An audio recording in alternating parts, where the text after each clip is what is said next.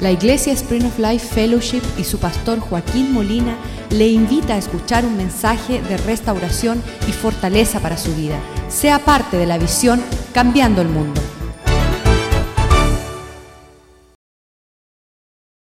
sobre nuestras vidas. Te damos gracias el privilegio de conocerte y de entender tus caminos. Te damos gracias, Señor, que tú sacia la sed del sediento y tú satisfaces la hambre de aquellos que tienen hambre por tu justicia.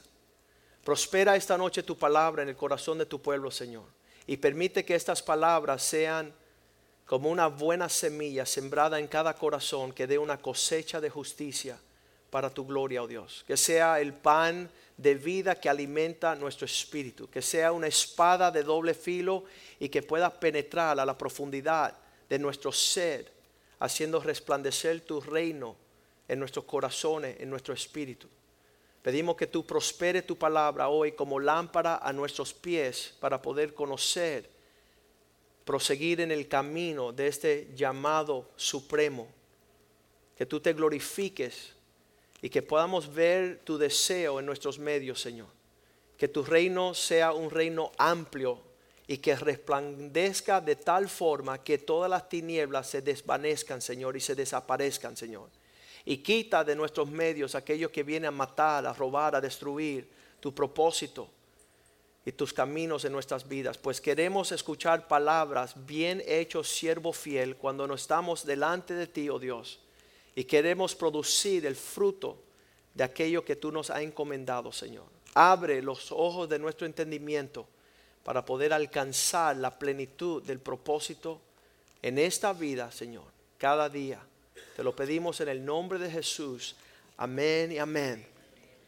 Cuando comenzamos cualquier labor en los asuntos del Señor, es obvio que los hombres desean disponer de sus esfuerzos y sus deseos. Hombres llegan a la casa de Dios y dicen, yo quiero servir a Dios, yo quiero conocer a Dios, yo quiero caminar con Dios. Y Dios dice en muchas veces en la Biblia, Romanos 9:16, un ejemplo, que esto no depende del sentimiento de lo que quiere el hombre, así que no depende del que quiere. Muchos en los últimos 16 años han querido y han mostrado su querer en muchas formas, pero esto no depende del que quiere ni del que corre. Muchas personas quieren ya salir empinado, salir atrás de la voluntad y el propósito de Dios, corriendo antes de gatear y antes de caminar. Y eso llega a ser un dilema también porque no es del que quiere ni del que corre, sino de aquel quien Dios tenga misericordia. Y mi oración es Dios, ten misericordia de mí. Ten misericordia de mi familia, de mi esposa, de mis hijos, de la iglesia. Ten misericordia, Señor.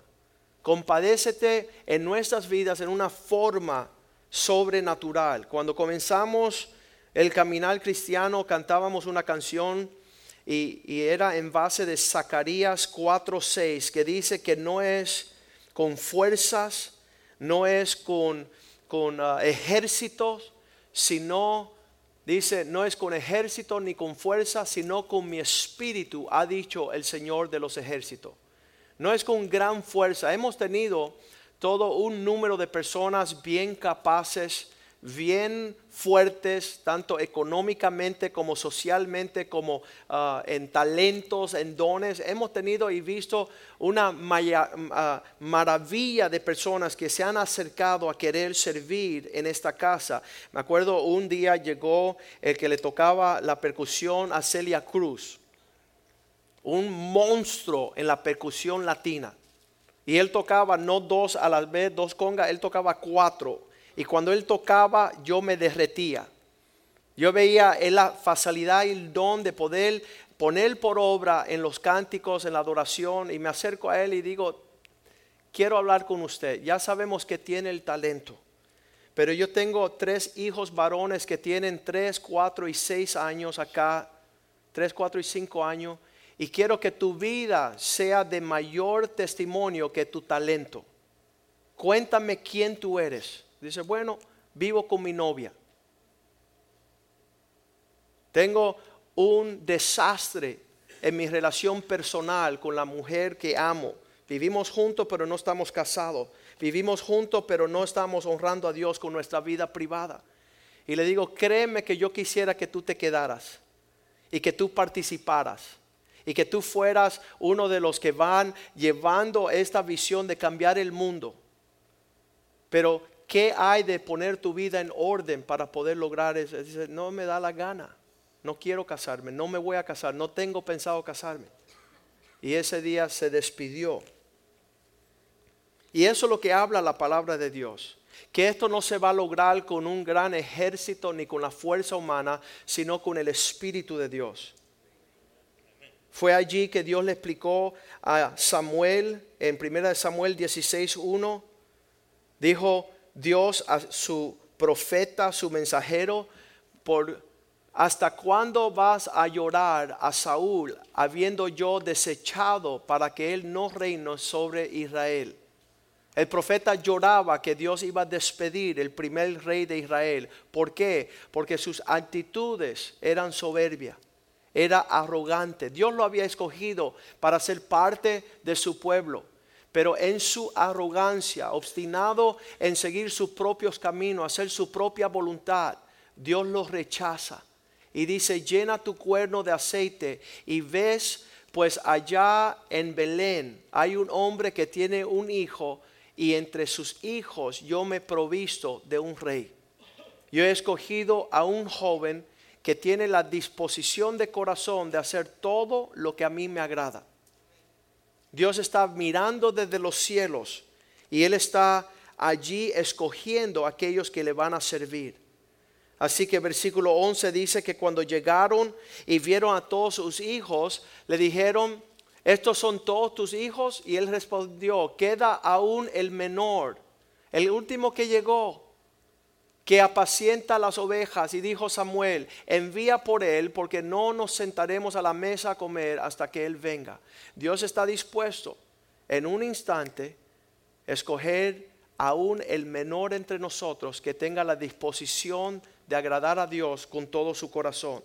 Versículo 2 dice que al llamar a enviar pues por él, le hizo entrar y era rubio, hermoso de ojos y buen parecer. Entonces Jehová dijo, levántate, úngelo, porque este es.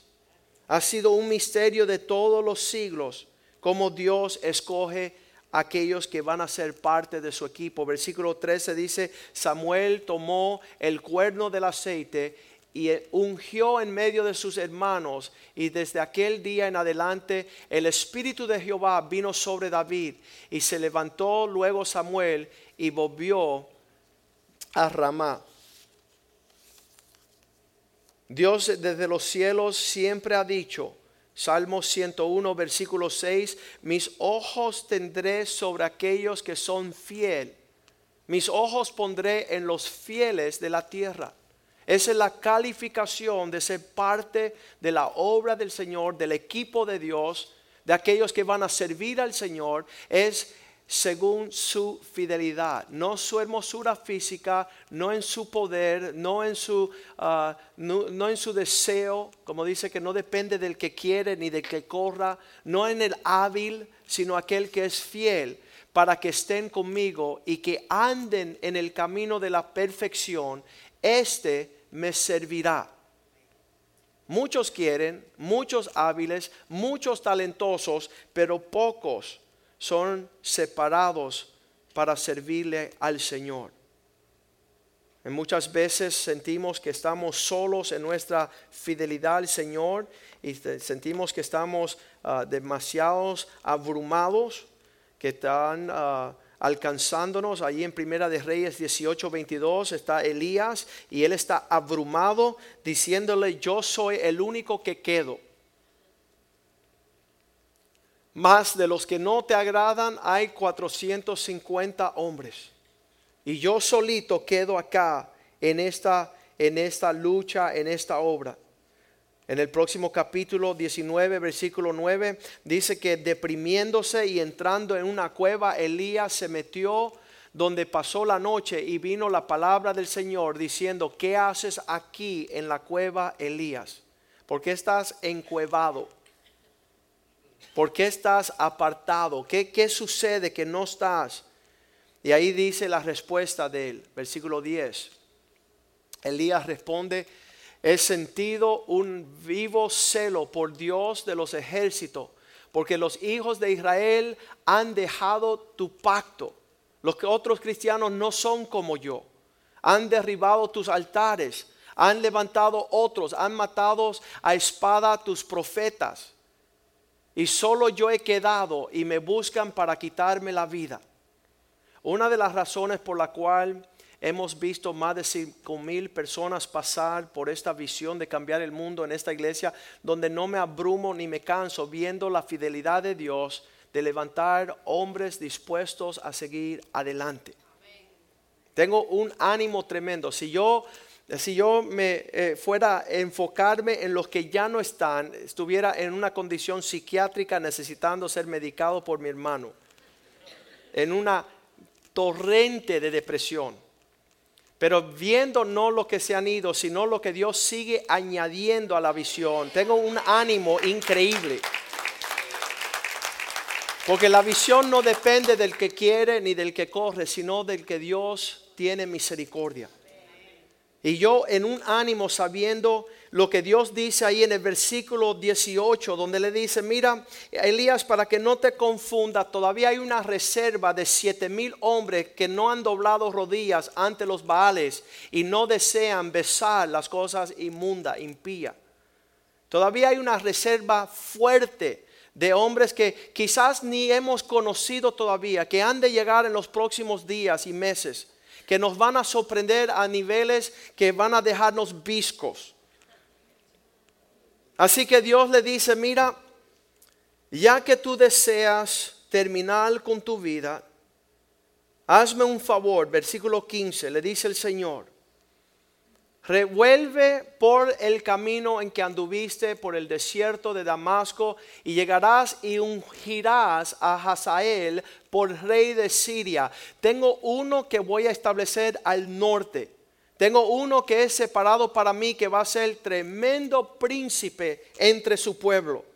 También el 16 dice, también ve y unge a Jehú, hijo de Nimsi Ungirás por rey de Israel, uno al norte, uno al centro. Y, dice, y también uno que se llama Eliseo, hijo de Safat, de una área Abel Mejola, ungirás para que sea profeta en tu lugar, porque aún tengo un, alguien que te reemplace a ti, porque voy a cumplir con el propósito por el cual le he llamado. Ahí Elías decide empezar a escuchar la estrategia del Señor.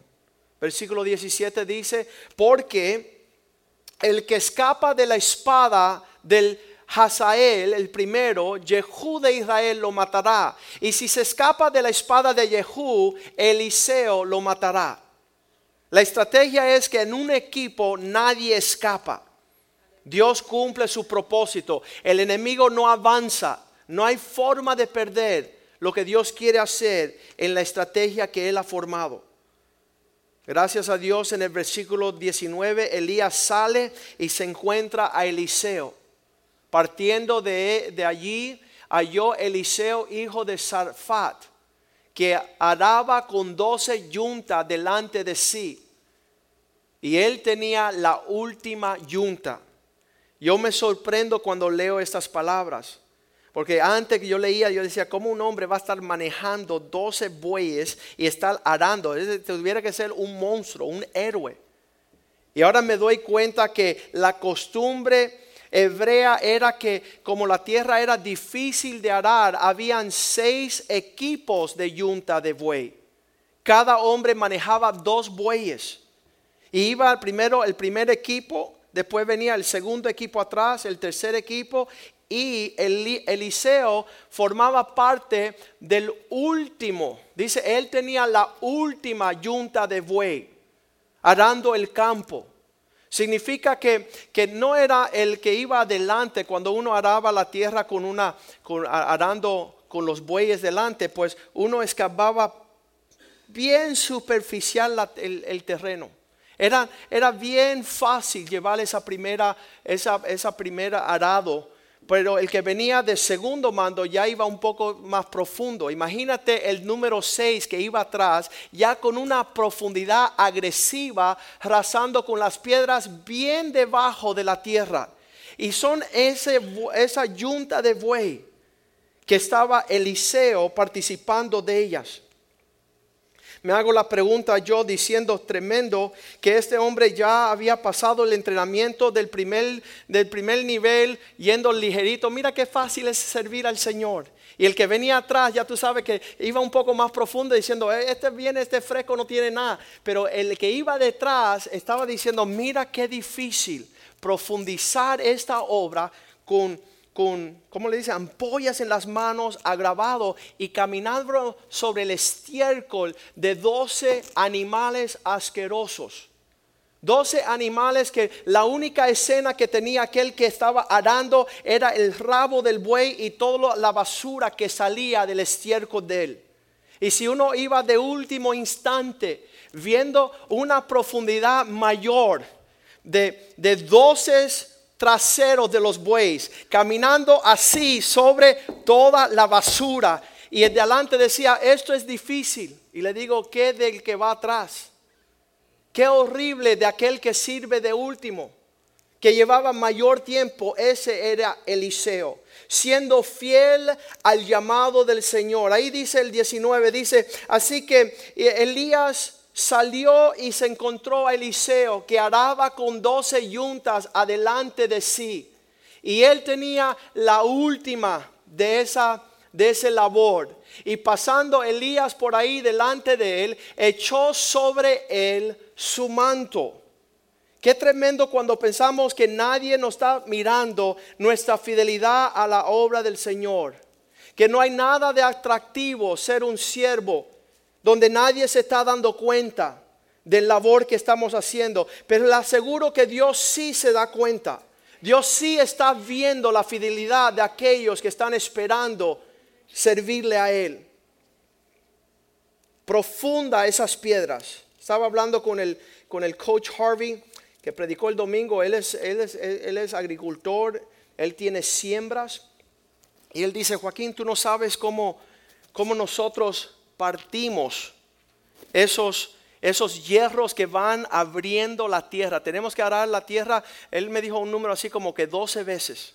Era bien importante que la tierra se hiciera surcos, que se abriera para poder alimentar aquello que iba a ser sembrado allí. Y muchas personas están diciendo, pastor, mira toda la basura que seguimos sufriendo. Y yo le digo, tú no sabes ni la mitad. Tú no sabes la mitad del estiércol que estamos marchando sobre el, terreno, ¿no? Todas las altitudes, todas las situaciones y circunstancias. Cuando hablo con muchos de mis pastores, le digo a los pastores, mira, tienen la manifestación, le, decimos la,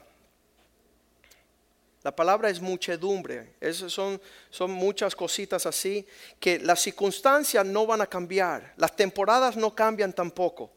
Y usted decide si va a estar contento, si va a estar alegre, si vas a crecer, madurar, perdonar, proseguir o frustrarse, amargarse, no perdonar y apartarse. Tú decides. La obra es dura, es difícil. La obra es complicada, la obra eh, no, no hay momento, no hay día que no me maravillo de la profundidad de lo torcido del carácter del hombre. Hoy estaba compartiendo con el pastor José Rivera. Que, que como, como, el ser humano siempre busca manipular, torcerse, esconderse, esquivar y actuar de forma que, que no es de acuerdo al plan de Dios, que no tiene nada que ver con Dios. Y entonces nosotros tenemos que decidir si vamos a, a tenerlo por sumo gozo si lo vamos a, disfrutar cuando entramos en diversas pruebas, como la Biblia nos manda, si, si no dejamos eh, ¿Sabes qué? He, he, criado cuatro hijos en la casa del Señor. Era suficiente para que mis hijos estuvieran amargados y feos y destruidos. Pero están súper en paz, están contentos, están animados, están dispuestos. Quieren seguir hacia la meta de honrar a Cristo. Y son, no solamente son 30 años en Cristo, 15 um, años de un labor exagerado arando el campo del Señor. Y estamos fresquecitos como el primer día, animados como el primer día, deseosos como el primer día, agradecidos como el primer día. No hay nadie que ha podido robarnos nuestro gozo. Es la misericordia de Dios la que tenía Eliseo todavía detrás de ese, ese arado, detrás de esos bueyes, en el sudor, en las piedras. Él sabía que él tenía un llamado. Otros habían escogido ir a la escuela de los profetas, a conocer la Biblia, a poder entrar en un seminario, una escuela, a sacrificar, leer, orar. Pero él tenía una formación diferente. Tenía una formación de acuerdo al propósito de Dios tornando todo lo difícil y lo amargo en algo dulce y bello. Una actitud que permitió que él prosiguiera aún no solamente detrás del primer yunta de buey. ¿Cuántos han estado detrás de su primera yunta de buey? ¿Verdad? Tratar con los siervos de Dios, con la casa de Dios, con la obra del Señor. No es fácil. Hay personas que se van, se van, se van. Un hombre hablé esta semana ya está en su quinta iglesia buscando unos bueyes que no dan estiércol. Buscando un arado que no le dé ampolla. Trabajando un terreno que no tenga piedras. Eso no es un siervo. Me encanta cuando escucho eh, como la Biblia lo describe. Primera de Reyes 19, 19. Lo encontró allí arando detrás de de 12 yuntas. 19, 19, por favor.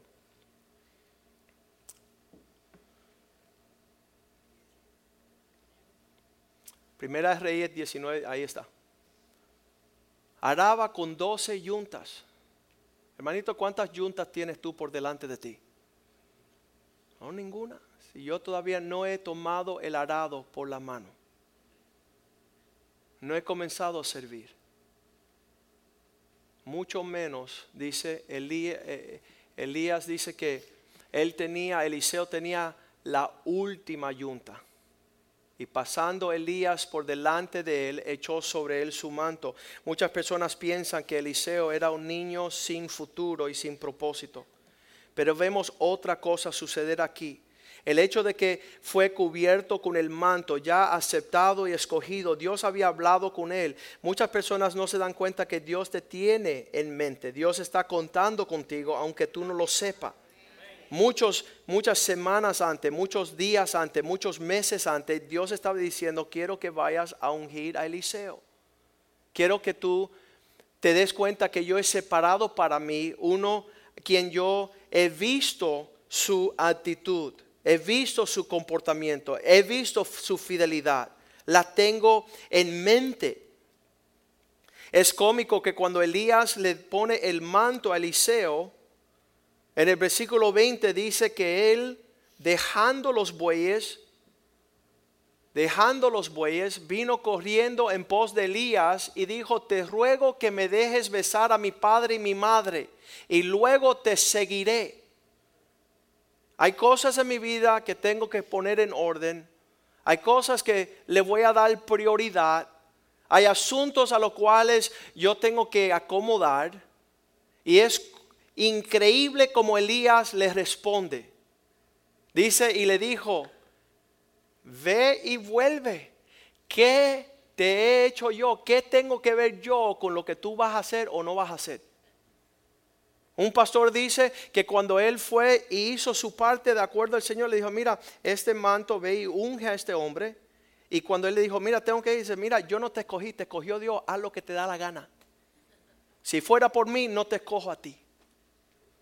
La actitud de los siervos de Dios era suficiente para que Eliseo dice, ¿sabes qué? Me quedo con los bueyes. Me quedo con mi yunta, me quedo haciendo lo que me da la gana. Y la actitud de este Elías no fue bien fuerte para Eliseo. Pero dice que corresponde, versículo 21, que él volvió y tomó un par de bueyes y los mató. ¿Qué significa? Él era el dueño del terreno, de los bueyes, de la yunta y de los siervos que estaban arando la tierra. Él no era ningún pobrecito niño. Él era un hombre de negocios, capaces, industrial, un hombre que conocía arar la tierra.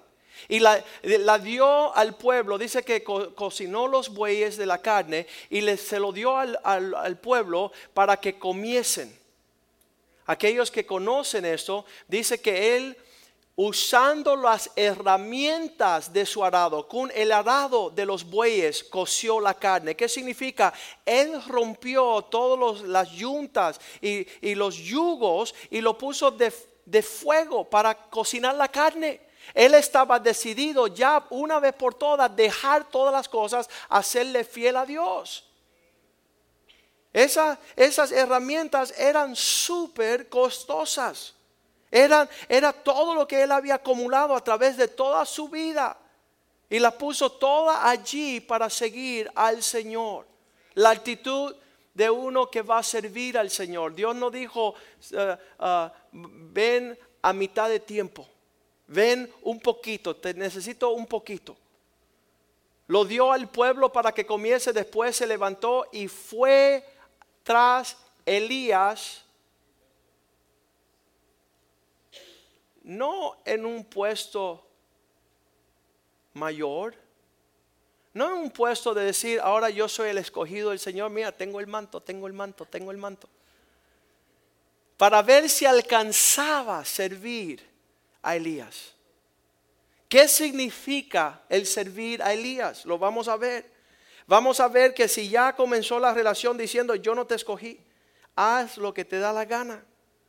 Muchas veces estoy instruyendo a una persona y me dicen, bueno, escúchame, te quiero dar mi justificación. Le digo, ¿sabes qué? Esto no se trata de mí. No se trata de mí. Yo solamente te estoy diciendo lo que Dios dice. Haz tú como tú quieras. Dispón tú como te da la gana. Eso es una relación entre ti y entre aquel que te llamó. No te enojes conmigo. Por mí quédate durmiendo, falta todos los cultos, no sirvas a nadie, vete de vacaciones. Jonás pudo aprender bien rapidito. Jonás no, no, le tuvo que explicar nadie a Jonás serle fiel a Dios. Un pez preparó Dios para tragar a Jonás. Dios sabe tratar con aquellos que Él llama. Aquí no le llamó usted Joaquín Molina, ni la iglesia Spring of Life, ni el pastor, los pastores de esta iglesia. Aquí el Señor os llamó. El Señor os salvó. El Señor tiene misericordia de usted. Usted no está sirviendo a los hombres. Se han confundido en muchas edades los hombres que piensan que están sirviendo a los hombres cuando es Dios el que está pidiendo cuenta. En un instante en Malaquías le dice el profeta, ve y toma la actitud que tú tienes en la iglesia, allí en el trabajo, a ver cuánto tiempo te van a dejar allí trabajando. Llega tarde a tu trabajo, falta tu trabajo, no sirvas fielmente a tu trabajo. Y dice Malaquías, haz lo mismo a quien que te da tu nómina a ver si vas a tener el trabajo en el lunes. Ten actitudes impropias para ver cómo Dios es el que ejecuta sentencia, como habíamos escuchado el domingo que dijo Coach Larry, que decidieron ya cambiar la forma y traían la presencia de Dios en un carro nuevo y Usa, que era uno de los um, más escogidos, decidió poner su mano allá recostada a la arca y sufrió penalidad. David se puso triste, le dijo, Señor, ¿por qué si yo pongo mis niños más lindos, los más capaces al lado de la arca, estamos llevando las cosas bien y tú me lo matas? ¿Cómo es esto? Samuel está llorando a Saúl y dice, ¿por qué los estás rechazando? Porque es Dios el que dispone, no somos nosotros. Yo he tenido hombres que dicen, pastor, créeme que no fuiste tú ni fui yo que me sacaron de la iglesia, fue Dios. Fue Dios el que me dijo que mi altitud era tan pésima que Él mismo me quitó de esa herencia. La oportunidad de perseverar y prepararnos para servir al Dios vivo tiene que ser cosas temerosas. Tiene que ser cosa que llevemos con una sobriedad y una seriedad agresiva. Elías tenía, Eliseo tenía gran herencia como hombre de negocio, como hombre capaz, dueño de los bueyes, de las juntas, de las yuntas, hombre que estaba siendo fiel a lo que había dispuesto y Dios dándose cuenta, ah, dándose cuenta su fidelidad, empieza a moverse en pos de llamarlo. ¿Sabes cómo se puede dar cuenta que una persona está lista para servir al Señor? Cuando le tratas a usted como siervo. ¿Tú viste cómo me tratan? ¿Tú viste cómo me tratan? Mira cómo me están llamando la atención. Y yo decía en esta semana a uno de los hombres, mira, cuando te llama la atención, tú di muchas gracias, te agradezco. Te agradezco que tú me llames la atención porque así yo puedo alinearme mejor y ser más excelente. Y ya queda derrotado Satanás y uno queda listo para la próxima reprensión, la próxima corrección el trato de un siervo. Es importante que cuando recibimos el manto del Señor y Dios nos escoge, que nosotros entendemos a qué nos escogió el Señor. Nos escogió para seguir sirviendo. Y la palabra dice que Él estaba listo para seguir sirviendo a Elías. Vamos a, a seguir un poco más adelante en este camino que nosotros nos demos cuenta que cuando estamos sirviendo como, como Dios desea, Mateo 6, versículo 1, que no hagas tu obra delante de los demás para que te vean los hombres. Que tu servir al Señor no sea que el pastor se dio cuenta que ya cogiste la segunda yunta que ya está más profunda las piedras, que ya está la obra un poco más difícil, que hay ampollas, que hay sudor, que hay peste, que la escena no cambia. Antes tenía dos traseros delante de ti, ahora tienes cuatro. Guardaos de hacer vuestra justicia delante de los hombres para ser vistos de ellos. De otra manera no tendráis recompensa de vuestro Padre que está en el cielo. No son muchos que se dan cuenta detrás de cuántas yuntas de bueyes estás arando, cuánto tiempo ha pasado. Solamente hay uno y se llama Dios. Efesios, dice la palabra de Dios, Efesios 6, 6. Ah, Cuando servimos, no sirviendo al ojo, como los que quieren agradar a los hombres, sino como siervos de Cristo, de corazón haciéndolo la voluntad de Dios. Siempre estamos dispuestos. Por eso por ahí andan señalando a hombres que hacen cosas públicamente. Esa es su recompensa. La muestra que tenemos nosotros hace años nos compartió Jack King cuando llegó aquí. Él estaba recién convertido y la iglesia se encontraba en una escuela. Tenía que la iglesia poner 600 sillas, 300 mesas, 40 cunas, todo el sistema de una iglesia para tener los servicios en una escuela. Y Jack King le dijo al pastor, pastor, quiero que mi familia se encargue a las 5 de la mañana los domingos llegar al estoraje y empezar a llevar las cosas a la escuela. Todas las sillas, todas las mesas, todas las cunas, todos los equipos. Y lo haremos de 5 de la mañana a 8 de la mañana porque a las 9 comienza el servicio y los servicios no terminan hasta las 2 de la tarde. Luego a las 5 de la tarde iremos a recoger todas las sillas, todas las mesas, todos los equipos y las guardaremos hasta la próxima semana y queremos servir a Dios para que nadie nos vea, para que nadie nos felicite, para que nadie nos celebre, para que nadie se dé cuenta. Vamos a hacer lo que vamos a hacer calladamente para que Dios reconozca nuestra fidelidad. Por tres años estuvieron haciendo eso todos los domingos de 5 a 8 y por la tarde de 4 a 6 de la tarde. A los tres años llegó una llamada del doctor Elcol diciendo, quiero que seas mi mano derecha para la visión de ministrarle a los hombres en todas las naciones.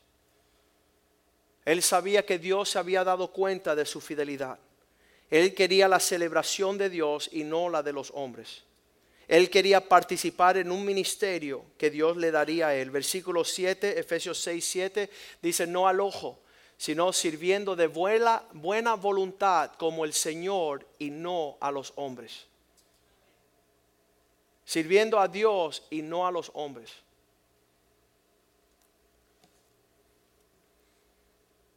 Uno de los hombres que salió de aquí hace muchos años decía, pastor, estoy en una iglesia, llevo dos años allá y no tengo nada que ver con el pastor. Llevo dos años y el pastor no me dirige la palabra. Hay personas que quieren servir de esa forma. Quieren servir en una forma sin dar cuentas a nadie. Ahí estaba Dios diciéndole a Eliseo, sigue la obra de preparación para servir a Dios. ¿Qué equivale el servir a Dios? Es servirle fielmente. Segunda de Reyes capítulo 2 versículo 1 dice que cuando estaba listo el Señor por llevarse a Elías, estaban juntos los dos. Estamos en Segunda de Reyes 2, 13. Perdón, 2, 1. Segunda de Reyes 2, 1. Aconteció que cuando quiso Jehová llevarse a Elías en un torbellino, a Elías venía con Eliseo de Gilgal. Gilgal era el terreno donde habían comenzado ellos a seguir. Llevaba, tenía que, pasar una jornada larga en preparación para que Eliseo pudiera ah, llegar a cumplir el propósito de Dios para sus vidas. Empezando en Gilgal significa vamos a empezar desde el principio. Muchos quieren llegar, ah, yo siempre digo esta, eh, esta ilustración, las personas llegan a la iglesia y su primera opinión, el pastor no sabe lo que hace. Recién llegados. El pastor lleva volando 30 años y la opinión es no saben lo que hacen. Es semejante a una persona llegar a un hospital y de decirle a un cirujano de corazón, quítate que voy yo. Uno que está manejando un avión 777 dice, no sabe pilotear, dame, dame a mí, porque yo voy a, yo voy a saber navegar esta cosa. Y, es increíble. Y solamente en el cristianismo existe esa posibilidad. Me recuerda esta situación en 2 Samuel 18, donde hay un joven que se llega al profeta. Jesús dice, aconteció que cuando quiso Jehová, vamos, vamos a ir a 2 Samuel 18, 19. 2 Samuel 18, 19. Llega un joven y quiere formar parte del equipo. Entonces ahí Amas, hijo de Sadoc, dijo, correré ahora y daré al rey las nuevas de que Jehová ha defendido su causa de la mano de sus enemigos. El hombre dice, pastor, yo estoy dispuesto. Pastor Rivera, ¿me permite? Yo voy. Yo voy. Y Pastor Rivera le dice, versículo 20, le dice, no Respondió Joab, hoy no llevarás las buenas nuevas, la llevará otro día. Dios tiene planes contigo, pero más adelante las llevará otro día. No darás hoy las nuevas porque el hijo del rey ha muerto. Significa, estas cosas son demasiado serias para ponerla en manos de un neófito, una persona que no conoce, una persona que no está lista, una persona que todavía no ha madurado. No vas a llevar este encargo, no vas a llevar esta responsabilidad. Versículo 21. El hombre no recibe. Y Joab le dijo al etíope, ve tú y di al rey lo que has visto. Y el etíope hizo reverencia, se, se hincó ante Joab y corrió. Ya salió en camino de la encomienda. Versículo 22 decía, entonces hay más hijo de Sadoc, volvió a decir a Joab, sea como fuera, no importa los resultados, déjame ir, deja yo hacerlo, yo correré ahora tras el etíope, por lo menos déjame ir a ver lo que él va a hacer para aprender. ¿Cuánto piensa que él iba a esperar a aprender algo? Nada. Él iba a correr y traspasar al que fue enviado. Yo correré ahora tras el etíope. Y Joab dijo, hijo mío, ¿para qué has de correr tú si no te recibirás premio por las nuevas. Tú vas a formar un lío. Tú vas a hacer un desastre. Tú no estás preparado a llevar ese peso de responsabilidad. Eso no sería suficiente para que una persona dijera, amén. Amén, pastor. Estoy de acuerdo. Versículo 23.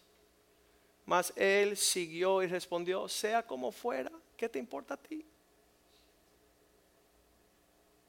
Déjeme ir. Cuando una persona insiste en ser rebelde, ¿tú sabes lo que Dios le deja? Que se dé contra la pared. Muchos tristemente se tienen que dar contra la pared. Tienen que ir así por el barranco para abajo. Es verdad lo que dijiste. Y después se ponen bravos. ¿Y por qué me lo dijiste? Una persona por allí dice, pastor, me quiero casar, me quiero casar, me quiero casar. Se casó y decía, ¿cómo usted me dejaron casarme? ¿Cómo es posible que usted me dejó casarme? 50 veces, no estás listo. Sí, yo quiero, yo quiero, yo quiero. Corrió pues ahí más, no porque lo enviaron, no porque Dios estaba en el asunto, no porque tenía madurez, no porque él sabía lo que hacía, sino porque quería correr. Y ahí más por el camino de la llanura, ¿cuántos saben que él pasó, traspasó el etíope? Él no fue a observar, él no fue a aprender, él no fue a participar para la próxima, él fue a hacer lo que él quiso hacer. Se adelantó. Y cuando llegó al rey, versículo 24, David estaba sentado entre las dos puertas y de la atalaya había ido alterrado sobre la puerta en el muro y alzando sus ojos miró y vio a uno que corría solito. Versículo 25. Y el atalaya dijo, ah, dio luego voces y lo hizo saber al rey. Y el rey dijo, si viene solo, buenas nuevas trae. En tanto que él venía acercándose. Versículo 26. Vio al atalaya a otro que corría también y dio voces el atalaya al portero diciendo, he aquí, otro hombre corre solo. Y el, el rey dijo, eh, este también es mensajero. 27. Y el atalaya volvió a decir, me parece el, primero que corre como el que corre como de Aimás, hijo de Sadoc. Ya este tenía una reputación, ¿verdad? Ya lo conocían en el barrio, el que no escucha a nadie, el que no está haciendo lo que le están encomendando. Ese es el hombre de bien y viene con buenas nuevas, 28. Entonces Aimás dijo, en alta voz al rey, paz. Y se inclinó a la tierra delante del rey y dijo, bendito sea Jehová Dios tuyo, que ha entregado a los hombres que habían levantado sus manos contra mi señor el rey. 29. El rey le dijo al joven, Absalón está bien. Y más respondió, yo lo único que supe ver es un gran alboroto. Ahí no se podía explicar ni lo que estaba sucediendo cuando Joab me envió, cuando envió Joab al siervo del rey y a mí tu siervo. Mentiroso. Nadie lo envió. El pastor me dijo que el pastor, el pastor, todo el mundo califica todo con el pastor. Y el pastor no ha dicho ni he.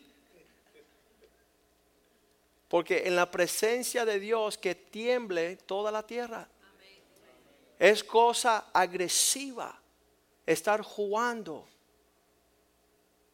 circo en la casa de Dios. Cuando Joab nos mandó a mí, a tu siervo, mas no sé qué estaba sucediendo. No sé. No sé. Vi un gran alboroto. Decían algo como que cambiar algo, el mundo, decían algo, no sé ni lo que significa eso. Ahí es cuando yo aprendí lo que me decían las maestras cuando yo era joven. Yo también era rebelde, incorregible. No podía dar la clase. La maestra me decía, Joaquín, hazme un favor, párate en la esquina. Yo decía, si yo no he hecho nada, no sé, pero tú lo vas a hacer ya conocemos. Tú vienes por el camino, dice Eclesiastés 10.3. el necio ya se viene por el camino, ¿qué rumbo está tomando? No tiene que decir nada, no tiene que hacer nada. Dice, aún mientras va el necio caminando, se le ve su falta de cordura y van diciendo a todos, él va anunciando, soy un necio, soy un necio, soy un necio. No puede terminar lo que no ha comenzado. Me acuerdo los abogados que llegaban a mi oficina decían, yo quiero los casos grandes. Y yo decía, mira, tienes que hacer un montón de chiquitos para que un caso grande te confíe la responsabilidad de un caso grande. Queremos gran ministerio, pero no están dispuestos a hacer las cosas pequeñas. Al decirle al rey que no sabía lo que estaba sucediendo, el rey le dijo, hazme un favor y siéntate acá. Vamos a leer eso bien rapidito.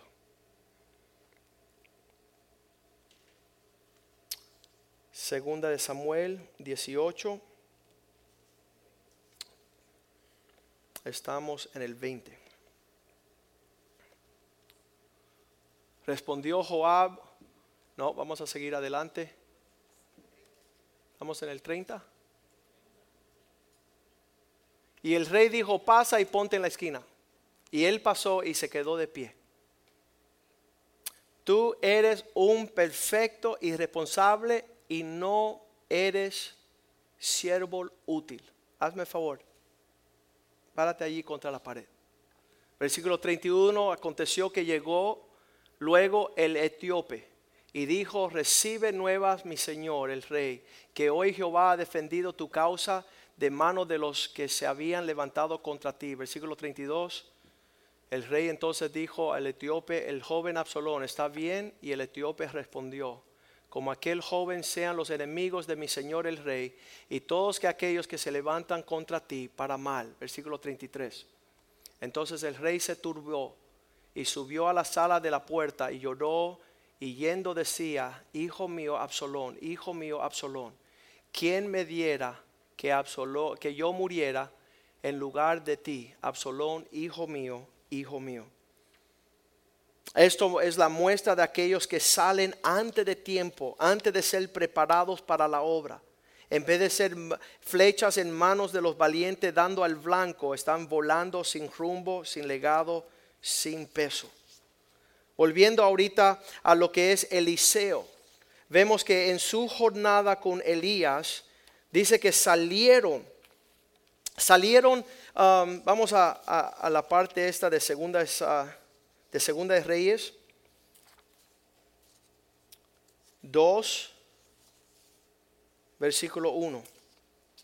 Saliendo de Gilgal, fueron, iban, versículo 2, en rumbo de Betel. Le dice Elías a Eliseo, quédate ahora aquí, porque Jehová me ha enviado a Betel. Y Eliseo dijo, vive Jehová y vive tu alma, que no te dejaré Descendieron pues a Betel. La palabra Betel se conoce bíblicamente como la casa de Dios. Ahí es el entrenamiento, en la responsabilidad y en el pulir de la casa de Dios. Ahí vamos a aprender todo lo que estaba hablando hoy yo con Geraldo. Dice, pastor, es increíble los cómo Dios va puliéndolo a uno, preparándolo a uno, siendo un vaso a uno, cómo perdonar, cómo amar, cómo no frustrarse, cómo perseverar, cómo seguir hacia adelante, cómo no tirar la toalla cómo renovar sus fuerzas.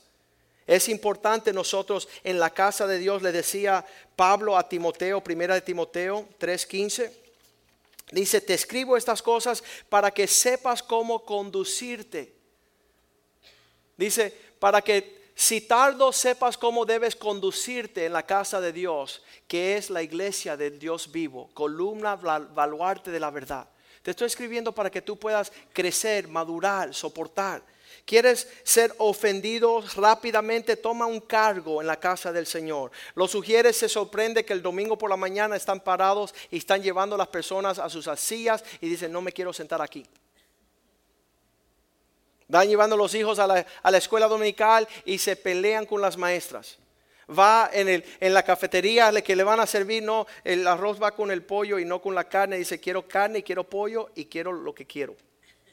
Tú empiezas a servir y te vas a dar todo lo que el ser humano es capaz de ofender y, tirar toda manera de actitudes feas. Y uno tiene que seguir soportando, amando y llevando bien en alto esas pisadas para todo el estiércol que va siguiendo cayendo detrás de la yunta del buey. Toda la basura que uno ve. Cuando Pablo le escribe a los corintios, dicen, ¿sabes qué? Yo me equivoqué en vuestro porte, pero mira cómo ustedes tuvieron la oportunidad de mostrar madurez, de mostrar amor, de mostrar perdón.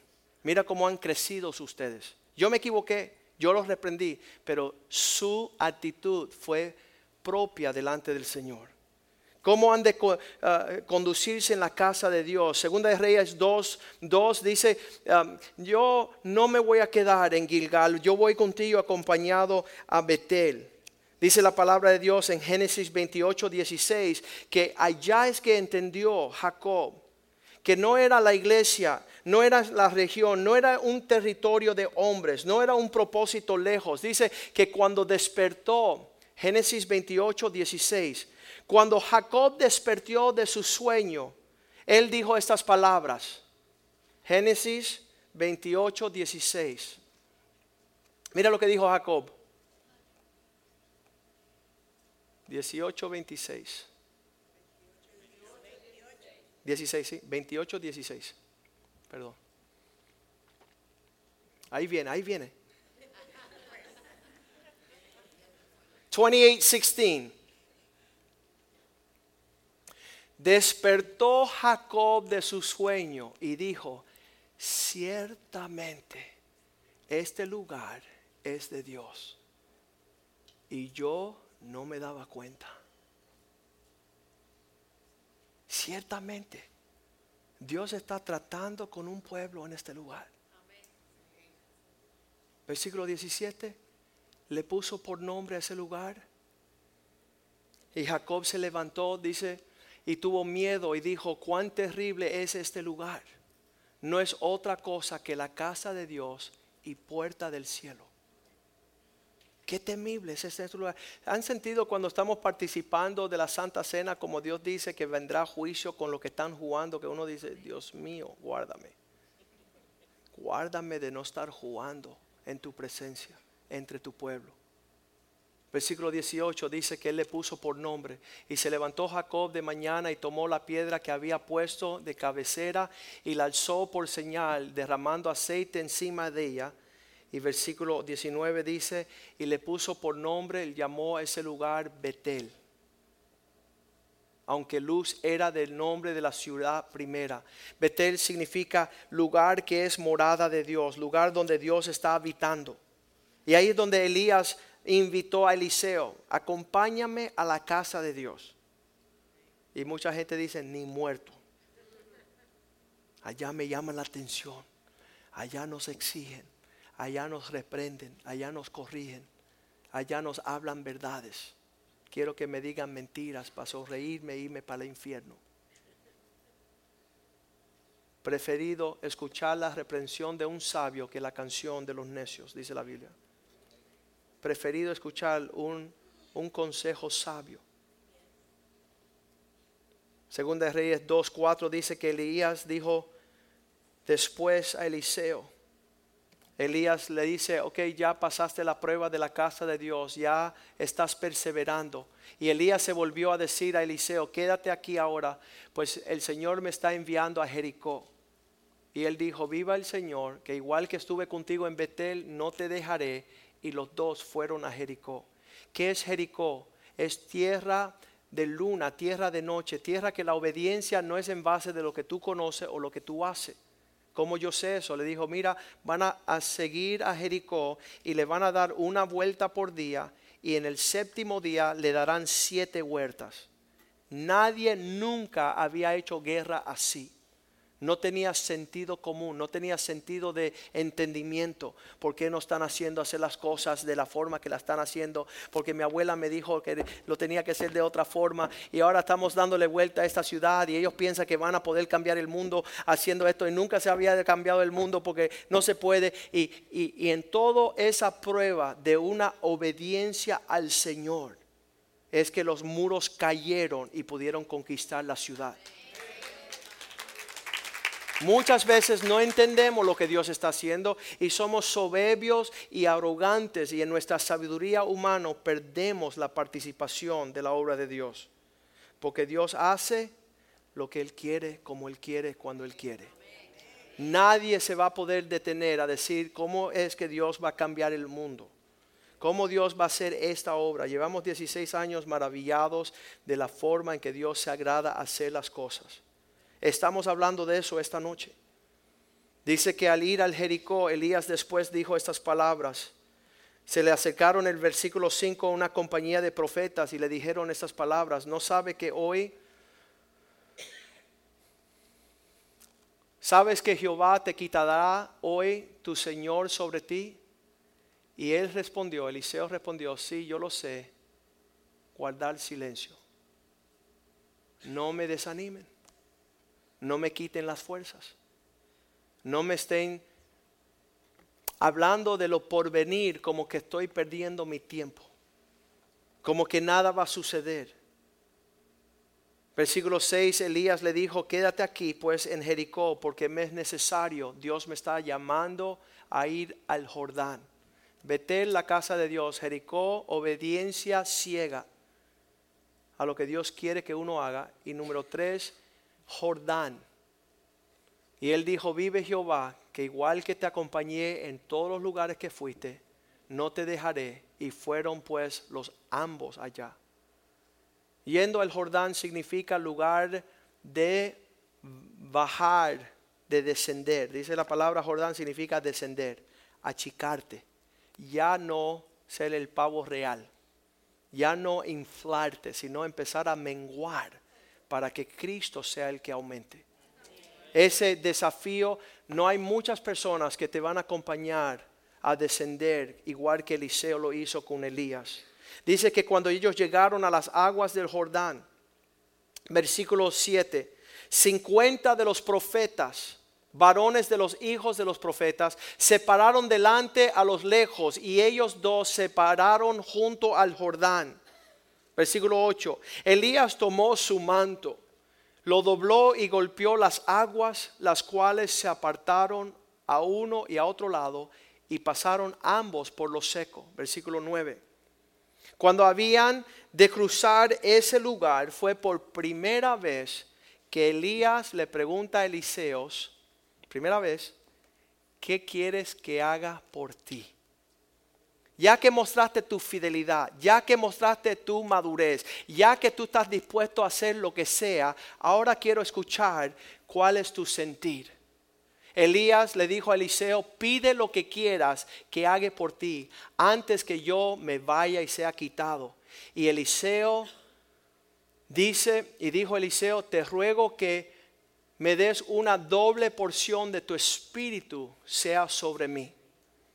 Muchas personas que leen la Biblia en la carne escuchan una persona que quiere posición, quiere poder, quiere preeminencia y no saben que lo que estaba pidiendo Eliseo es ser hallado fiel. La doble porción era aquello que le correspondía al primogénito. Deuteronomio 21, 27 dice la palabra de Dios que el primogénito es aquel que le corresponde las primicias. Vamos a, a leer ese versículo bien rapidito.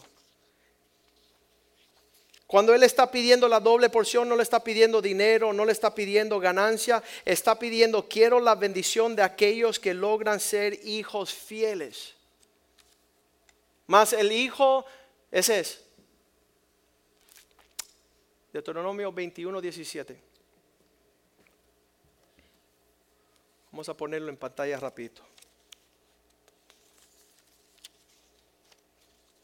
Estos primogénitos le tocaba la doble porción en una familia hebrea, mas el hijo de la aborrecida reconocerá como primogénito para darle el doble de lo que correspondiera a cada uno de los demás, porque él es principio de su vigor y suyo es el derecho de la primogenitura. ¿Qué nos dice Hebreos 12? Versículo, creo que es el 12 también.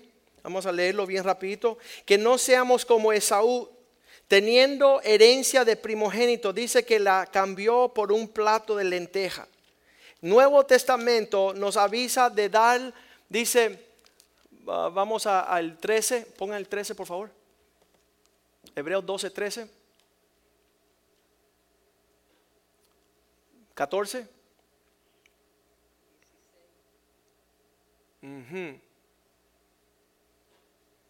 16. No sea que haya algún fornicario profano como Esaú, que por un solo, sola comida vendió su primogenitura.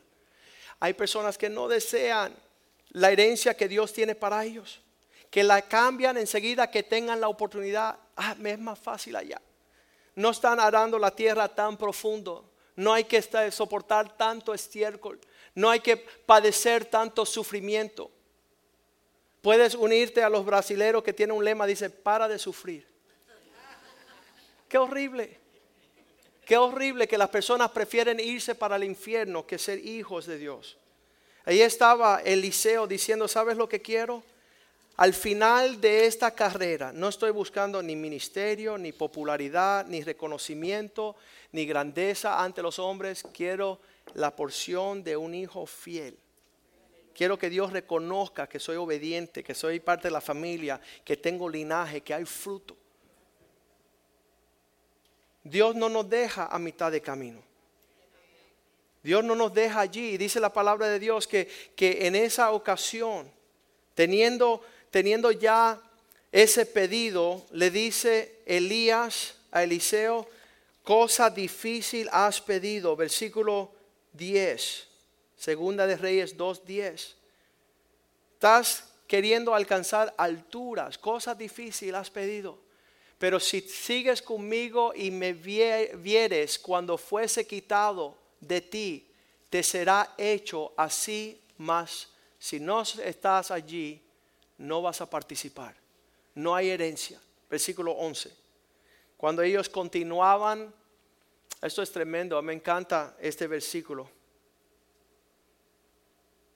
Ellos, aconteció que yendo ellos hablando y caminando, en lo que ellos seguían caminando y hablando y compartiendo, un carro de fuego con caballos de fuego apartó a los dos y Elías subió al cielo en un torbellino.